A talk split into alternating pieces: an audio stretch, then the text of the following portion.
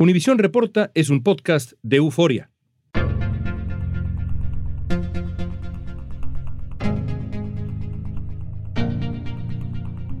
I didn't. The first time I cried was uh, at the burial, but there was there was nothing there. It was it was I was numb. Spare, el libro del príncipe Harry, está lleno de revelaciones asombrosas como su incapacidad de llorar la muerte de su madre, la princesa Diana de Gales. También detalla sin reservas la complicada relación con su hermano William y otros miembros de la familia real. La experta en tanatología Gaby Pérez nos va a ayudar a entender qué se esconde detrás de las crudas confesiones de Harry, cuánto influyó en su vida la muerte de su madre y el haber vivido esa pérdida en el entorno de la realeza y bajo el acoso de la prensa. Es un niño triste, a pesar de que ahora esté en un cuerpo de adulto. Creo que es alguien a quien le pasó algo muy triste a los 12 años y se quedó en ese momento congelado. Hoy es miércoles 18 de enero, soy León Krause, esto es Univisión Reporta.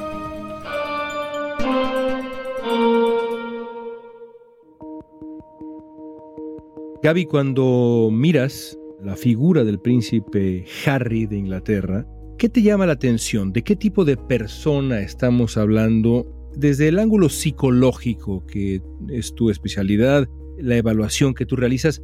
¿De qué tipo de persona estamos hablando? Yo estoy viendo a alguien con un duelo no resuelto y veo a alguien triste. Algo que es muy clásico en una persona triste es la mirada. No hay la chispa, la alegría y no la ha habido nunca, ¿eh? Ni recién casado, ni en ningún momento de su historia. Es un niño triste, a pesar de que ahora esté en un cuerpo de adulto. Creo que es alguien a quien le pasó algo muy triste a los 12 años y se quedó en ese momento congelado. Ha vivido la vida, lo ha hecho de la manera correcta en muchos aspectos, incorrecta desde el juicio de pues, su familia y las exigencias reales, pero eso es lo que yo veo, León. Yo veo un niño triste. En el libro que ha escrito el príncipe Harry queda claro que su vida cambia de manera radical con la muerte de su madre. Él incluso ha descrito aquel momento como el principio de su guerra personal. ¿Qué le hace la orfandad súbita a un niño de 12 años? Ay, León, es que es la peor edad para perder a una madre. Mira, cuando uno se queda sin su padre o sin su madre a muy temprana edad, cuando eres muy chiquito, un niño pequeño nunca se queda huérfano porque toma una figura paterna o materna de un abuelo, de una tía, de ahí toma la figura. Pero un niño preadolescente o adolescente ya no va a aceptar a nadie como esa figura y esa parte afectiva o cariñosa que puede ser una mamá. Entonces, dijiste la palabra correcta, se queda huérfano. Y ese hueco es muy doloroso porque de por sí es una edad de muchos cuestionamientos personales. Estoy decidiendo quién soy, estoy buscando mi personalidad, tratando de despegarme un poco de mis padres y de la familia para descubrir a mí que me gusta, en qué soy bueno, mi verdadera autoestima, caray, justo en ese momento recibir ese golpe tan duro, sin duda es un parteaguas en la vida de cualquiera. Los príncipes Harry y William, pues no son cualquier persona. A cualquier persona que pierde a su madre a los 12 años, como nos describías, le ocurre algo muy severo, una herida que ya queda ahí para siempre, pero ellos tuvieron que vivir otras cosas por encima de ese duelo. A los pocos días de perder a su madre tuvieron que caminar detrás de su féretro, rodeados de millones de personas que lloraban en tremendo dolor. ¿Puede digerir algo así, procesar algo así un niño de 12 años? No, León, es demasiado lo que está pasando y hay mucha exigencia, mucha exigencia atrás de esto. O sea, él nunca vio el cuerpo de su madre, nunca lo vio en un ataúd, nunca pudo tener una despedida formal, no cerró un ciclo. Sin embargo, no entendía lo que estaba pasando. En entrevistas que él ha dado es conmovedor decir, yo era este niño dándole la mano a las personas que habían llevado flores para mi mamá, cientos de ramos de flores, y yo sentía sus manos mojadas y hasta mucho tiempo después entendí que eso de que estaban mojadas eran lágrimas, todos lloraban por mi mamá, menos él. Él no estaba permitido que llorara, él no sabía ni qué estaba pasando, estaba siendo parte de un protocolo.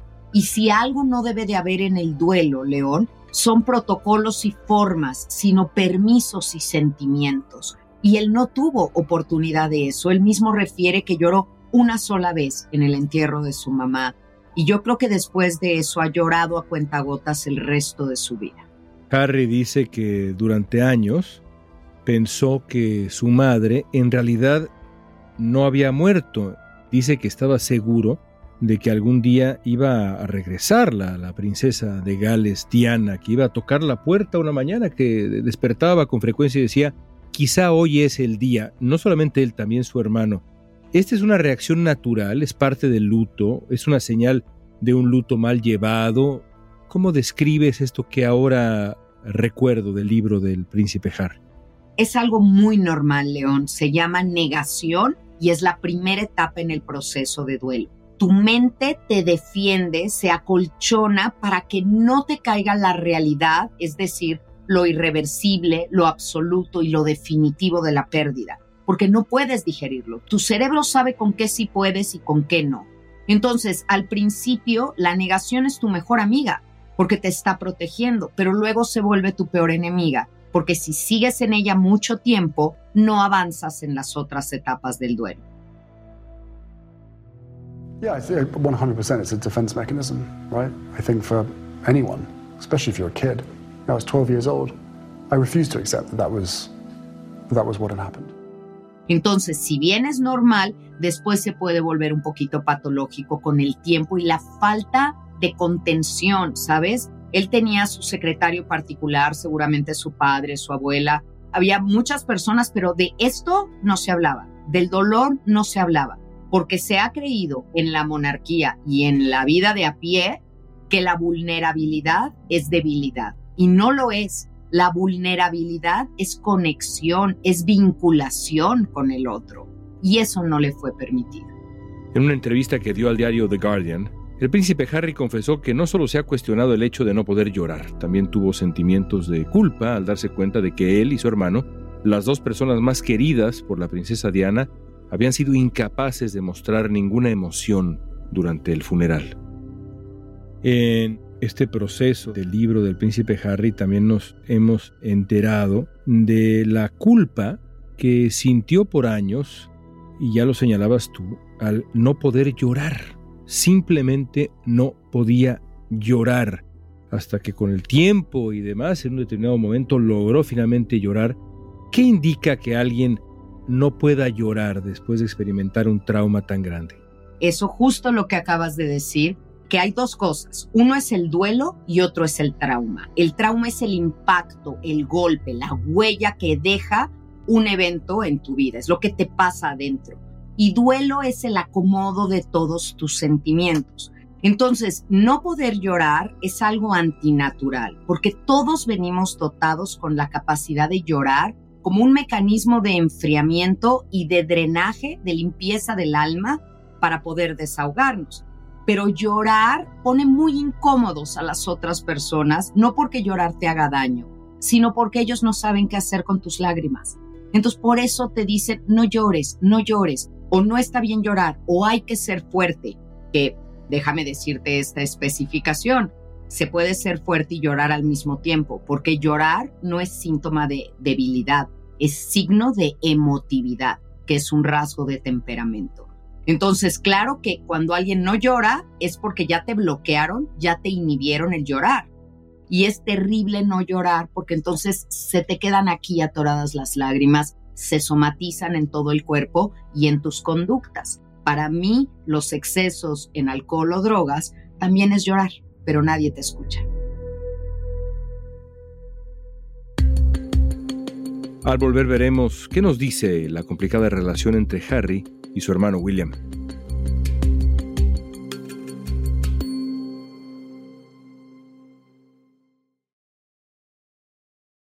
Estamos platicando con Gaby Pérez Islas sobre el perfil psicológico del príncipe Harry. Siguen despertando polémica las declaraciones del príncipe Harry en el marco del lanzamiento de su libro autobiográfico. Esta vez detalló un altercado físico con su hermano, el heredero del trono, el príncipe William, en su autobiografía Spare. el mundo entero pensaba que Harry y William, los dos hijos de Diana y el hoy rey Carlos, tenían una relación cercana, yo incluso diría una relación blindada. Pero de acuerdo con Harry o con la versión de Harry, nada fue igual después de la muerte de su madre e incluso pues el libro en función del hermano va y viene entre la admiración, el cariño y también el profundo resentimiento y la rivalidad, más que una relación desde mi punto de vista normal, fraternal. ¿Te sorprende que lo describa como su némesis, como su mayor competencia? ¿Te sorprende en el contexto que describimos?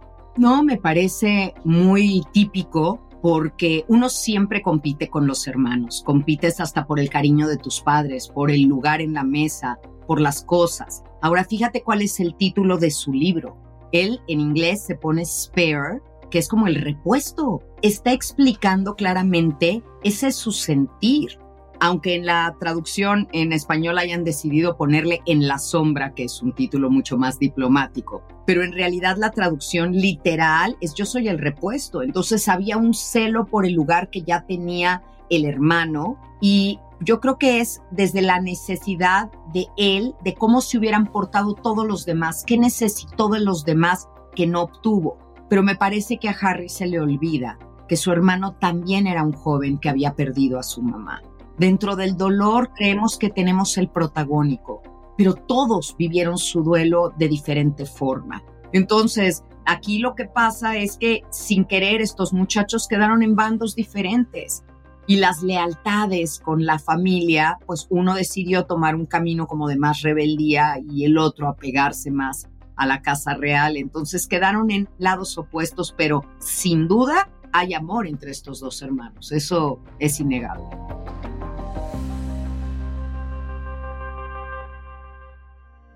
El príncipe Harry en entrevistas para promover su autobiografía En la sombra contó que los estereotipos marcaron la manera como su familia recibió a su esposa Meghan. Meghan fue la primera mujer de raza mixta en casarse con un miembro de la familia real británica.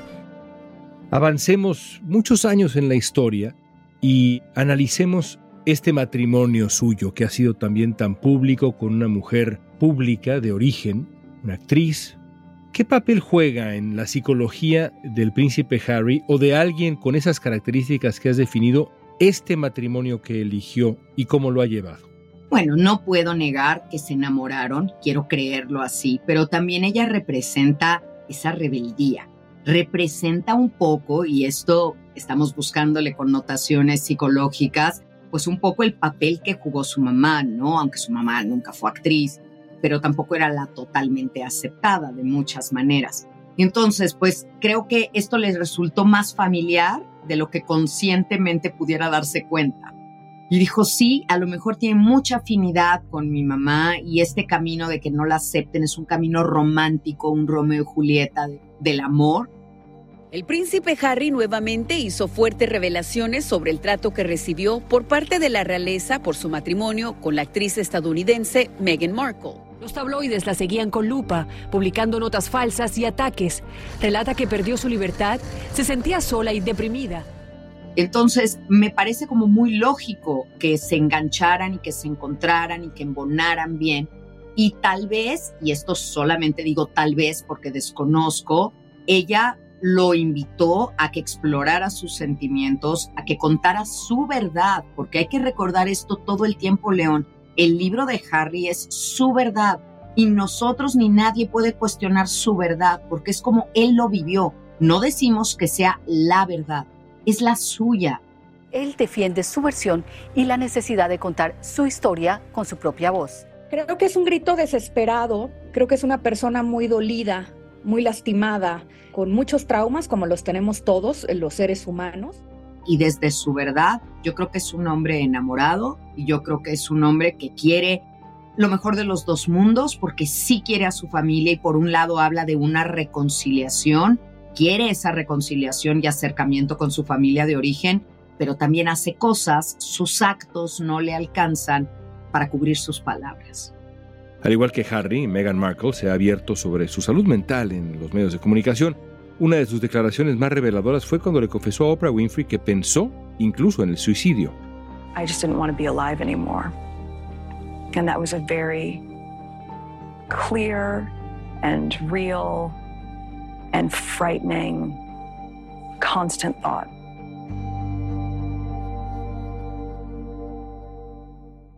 El príncipe Harry ha lanzado pues una serie de acusaciones muy severas contra miembros de su familia. Eh, ya lo ha hecho desde hace tiempo, pero en el libro son de verdad muy notables, muy íntimas.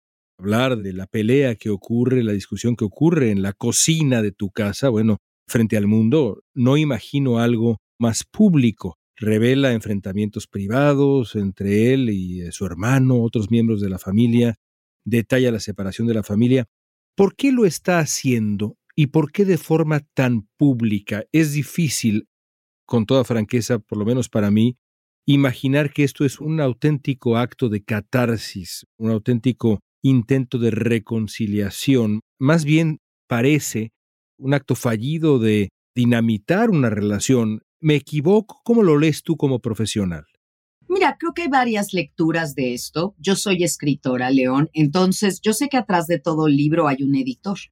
Y atrás del editor hay una casa editorial que lo que quiere es vender libros. La casa editorial no está buscando la salud emocional de su escritor, sino la venta del libro. Entonces, sin duda, el editor supo encontrar en algunos pasajes, en algunas cosas que él contó, híjole, aquí hay carnita, aquí hay algo muy explotable, no a un nivel tabloide, que es justo lo que Harry quería evitar y por eso lo dijo. Yo prefiero decir mi verdad y contarla yo en un libro y ser abierto a haber dado declaraciones o que por medio de un tercero salga en una revistita, como siempre están sacando notas de la realeza. Pero yo creo que aquí atrás hay mucha dirección del editor para resaltar estas cosas que seamos honestos finalmente a todos los que siguen la vida de la familia real, eso es lo que les interesa, les interesa el chisme, la entretela, qué sucede atrás de las puertas de un palacio, de la reja, que los que vivimos afuera pues siempre vemos tan antojable estar adentro. Hemos visto en los últimos años principalmente esta rebelión de Harry contra la monarquía inglesa, en cierto sentido también, y está en el libro, parece que culpa a la monarquía inglesa, a la institución, por supuesto a la prensa, está de más decirlo, que culpa en cierto sentido a la monarquía de la infelicidad de su madre, y bueno, no llega a culpar a la monarquía de la muerte de su madre, pero ciertamente de la infelicidad de su madre. ¿Qué hace, digamos, ese resentimiento desde el punto de vista psicológico? ¿Genera agresión? ¿Qué genera? él está lleno de frustración y creo que ese es uno de los móviles de escribir este libro, esa catarsis que se vuelve a lo mejor una verborrea de ideas, de sacar todas las emociones al mismo tiempo, porque no fue un río contenido y dirigido, se volvió una cascada de sacar todo el sentimiento. Sí culpa, yo creo que sí responsabiliza de muchas cosas a los otros, porque ha ido armando la historia con piezas de rompecabezas que obtiene de donde puede, hasta de un estudio forense, ¿no? De un análisis forense o de, como él mismo lo dijo cuando fue a París, recorrer el túnel donde su mamá chocó a la misma velocidad que ella iba. Lo que está buscando es un cierre, ¿sabes? Él cree que haciendo todo esto al fin va a poder tener ese closure, ese cierre de este duelo abierto que lo ha llevado a no ser feliz. En su libro, Harry acusa a Camilla Parker Bowles, la esposa de su padre, el rey Carlos, de filtrar conversaciones personales para tratar de restablecer su mala reputación por la relación extramatrimonial con su padre. En su autobiografía, Harry también cuenta que temía que Camilla Parker Bowles, la pareja de su padre y ahora reina consorte del Reino Unido, fuera una malvada madrastra Comparó el momento cuando la conoció con la experiencia de recibir una inyección. Cierras los ojos y se acabó antes de que te des cuenta. Así lo dijo. Uno de los villanos de la historia es Camila, la hoy reina consorte. Harry ha dicho que él y su hermano le pidieron al padre no casarse con esta mujer a quien Harry culpa de nuevo también de la infelicidad de su madre y la princesa Diana así lo explicó en su momento. Explícanos ese rompecabezas, esa pieza de este rompecabezas que creo es un rompecabezas en sí mismo. Mira, León, creo que obedece a muchas cosas. Tú hace rato mencionabas que él sentía culpa por no llorar, pero creo que la culpa no solo era por no llorar, sino es una culpa más grande que en el duelo se llama la culpa del sobreviviente. Yo me siento culpable porque yo sigo adelante en la vida, yo estoy aquí y tú no. Entonces, él ha cargado con esto mucho tiempo y de pronto ver que la vida continúa, que papá tiene esta otra pareja y que la pareja se va a volver legítima, pues claro que lo hacía rebelarse porque sentía que esta mujer iba a ocupar el lugar de su mamá. Después él mismo cambia de opinión y creo que suaviza esto y no sé actualmente cómo sea la relación con Camila, pero la acepta más que al principio, ¿no? En esta intención de que nadie ocupe la silla de mi mamá, que mi mamá no se olvide, que mi mamá esté ahí, como hay este dolor y la fantasía que todo niño y todo joven mantiene cuando sus papás se han separado, siempre existe en la cabeza de los niños la fantasía de que su hogar vuelve a estar unido, que sus papás van a volver a estar juntos. Entonces la presencia oficial de Camila era como muy obvio que no, esto no iba a poder ser. Si él negaba la muerte, pues también tenía que negar que su padre tuviera otra pareja, porque es como, ¿cómo? Espérame, no puedes tener otra pareja si mi mamá no se ha muerto, ¿me entiendes? Es como psicológicamente es, esto no es cierto, no es cierto, no está pasando, no veo, no oigo, no siento, y como si yo me hubiera detenido en el tiempo y no quisiera que avanzara.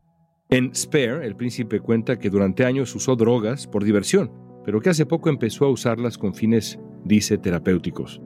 Explica que específicamente bajo la influencia de la ayahuasca y los hongos psicodélicos fue capaz de desprenderse de conceptos rígidos preestablecidos y de ver que había un mundo más allá de sus sentidos que estaban fuertemente filtrados, así lo explica. Por último, yo quiero preguntarte sobre un recurso que el príncipe Harry no recomienda, no es el verbo correcto, pero ciertamente refiere a él como parte de su proceso de sanado. Y me refiero a las drogas psicodélicas.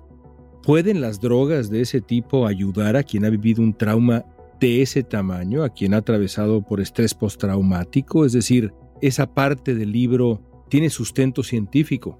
Mira, León, esto es algo muy controvertido. Desde mi punto de vista como tanatóloga, yo te diré que esos son caminos de evasión. Estoy tratando de encontrarme afuera, en una experiencia generada por una sustancia externa a mí, cuando el camino está dentro de mí con mis propios recursos.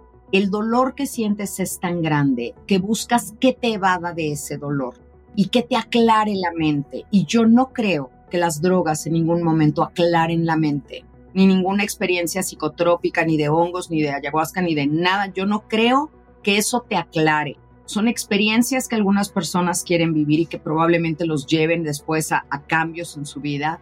Yo no lo recomiendo nunca. Yo creo que el camino es más hacia adentro, hacia las emociones. Recuerdo mucho una paciente mía que fumaba marihuana y siempre me decía, ella pintaba cuadros y me decía, tú no sabes cómo veo yo los colores cuando fumo. Y le digo, tú no sabes cómo veo yo los colores cuando no fumo.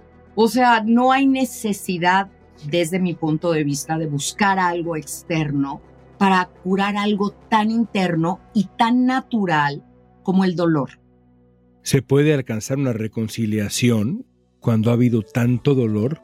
Cuando ha habido tanto dolor público, cuando ha habido revelación de conversaciones privadas, de episodios privados. ¿De verdad hay futuro cuando se piensa en una reconciliación entre este todavía joven príncipe Harry y el resto de su familia o estamos eh, presenciando una muy definitiva y pública ruptura?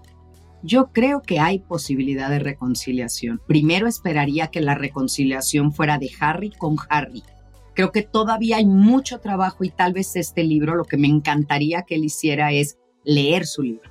Leer su libro ya como desde fuera para verlo, no en el proceso creativo, sino realmente leerlo, descubrirse en esas páginas, como este niño triste con el que empecé el episodio, si él se reconcilia con él y realmente llega a ser feliz y a estar bien, hay muchos caminos. Yo creo que la casa real es mucho más fuerte de lo que creemos que es. Lleva muchos años de embates, de escándalos, de cosas y ha sobrevivido.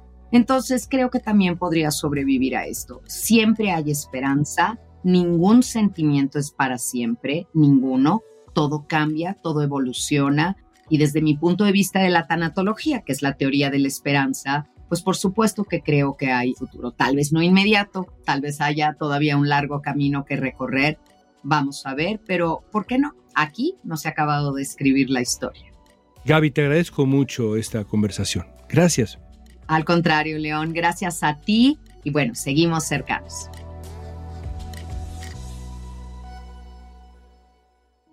El corresponsal real de la BBC calificó las memorias de Harry como el libro más extraño jamás escrito por un miembro de la familia real y lo definió como la mezcla de una confesión, una diatriba y una carta de amor. Lo cierto es que el día de su lanzamiento el libro rompió un récord al vender más de 1.4 millones de copias, superando incluso las memorias de Barack Obama, que fueron un éxito en ventas. Vendieron casi 900.000 copias en su primer día. Lo de Harry fue, literalmente, otro nivel.